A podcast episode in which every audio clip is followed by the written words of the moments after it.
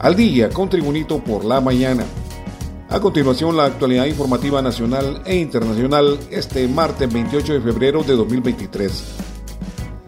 Los depósitos de los hogares en el sistema financiero nacional se contrajeron a mediados de este mes, mientras que a nivel de empresas se registró una expansión, establece un informe del Banco Central de Honduras. Es importante destacar que los depósitos captados de los hogares crecieron interanualmente en 5.6% y las empresas privadas en 17.3%, condensa el resumen ejecutivo semanal de indicadores del sistema financiero del Banco Central de Honduras.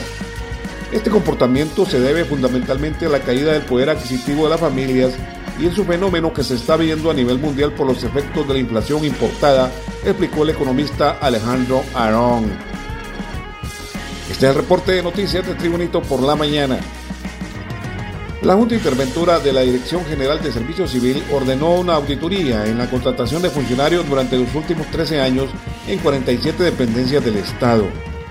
Así lo informó el abogado Sergio Cuello, quien encabeza la Junta Interventora del Servicio Civil ordenada por la presidenta Xiomara Castro desde el pasado 5 de febrero.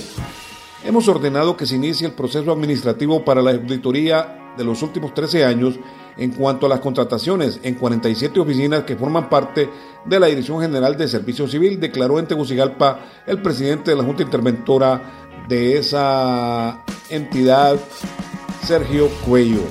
Más noticias con Tribunito por la mañana. Por incumplimiento de las medidas de seguridad, la jueza de ejecución contra la violencia doméstica sancionó por el término de tres meses con trabajo comunitario al agresor Isaac Emanuel Sandoval Ayala, quien le asestó una paliza a su pareja Daniela Aldana Pinzón. La medida se aplicó de oficio por tratarse de un hecho de conocimiento público, las agresiones sufridas por parte de la estudiante Daniela Aldana Pinzón a manos de su pareja Isaac Emanuel Sandoval Ayala. Continuamos con Tribunito por la mañana. El alcalde de San Pedro Sula Cortés, Roberto Contreras, nuevamente reiteró la denuncia en contra del vicealcalde Omar Mengíbar, que supuestamente pretende darle una especie de golpe ante la corporación municipal. De esta forma, el alcalde denominado Power Chicken mostró un vídeo señalando que es una prueba que el vicealcalde de San Pedro Sula y el fiscal Luis Javier Santos pretenden quitarlo de su puesto mediante un requerimiento fiscal en su contra. Pero no es la primera vez que el alcalde de San Pedro Sula denuncia que el vicealcalde Omar Mengíbar pretenda sacarlo de su cargo y quedarse con la alcaldía de San Pedro Sula mediante un requerimiento a través de la Unidad Fiscal Especializada contra Redes de Corrupción, UFERCO, que dirige el fiscal Luis Javier Santos. Más noticias con Tribunito por la mañana. El juzgado de privación de dominio suspendió el lunes la juramentación de peritos en el caso de los bienes pertenecientes al exalcalde del Distrito Central, Narri Afura, y se debió a la falta de comparecencia del ente acusador del Estado.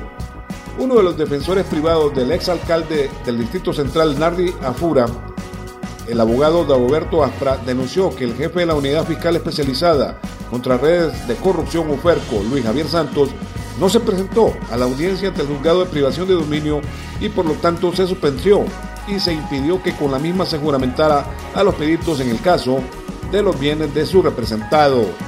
En las informaciones internacionales, desde Pekín, China, se informa. China deploró ser objeto de difamaciones después de que organismos estadounidenses concluyeran que la COVID-19 muy probablemente se originó por una fuga en un laboratorio chino el rastreo de los orígenes de la COVID-19 es una cuestión científica y no se debe politizar. Las partes implicadas deben dejar de inflar la teoría de las fugas de laboratorio y de difamar a China, dijo la portavoz de Exteriores Mao Ning en rueda de prensa.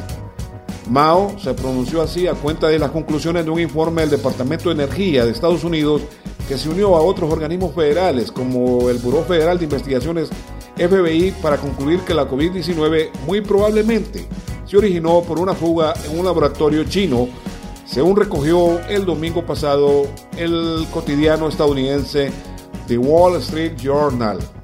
En las informaciones deportivas, Finalizado el premundial sub-17 de la CONCACAF, donde las selecciones de México, Estados Unidos, Canadá y Panamá lograron el boleto al Mundial de Perú 2023, los organizadores eligieron a los 11 mejores jugadores y en el mismo sobresalen dos hondureños delantero hondureño Keiro Figueroa, quien jugó la competencia con Estados Unidos, a pesar de haber nacido en Tegucigalpa, fue el segundo mejor goleador del certamen con siete goles. Es uno de los catrachos elegidos.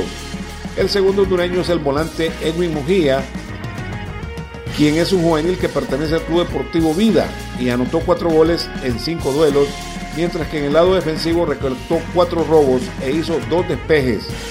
El equipo ideal de la CONCACAF del Premundial Sub-17 celebrado recientemente en Guatemala quedó conformado de la siguiente manera. Portero Norberto Bedoya de México. Defensas Lázaro Stefanovic de Canadá. Kevin García México y José Suárez México. Volantes José Urias México. Edwin Munguía Honduras. Gael Álvarez México y Cruz Medina Estados Unidos.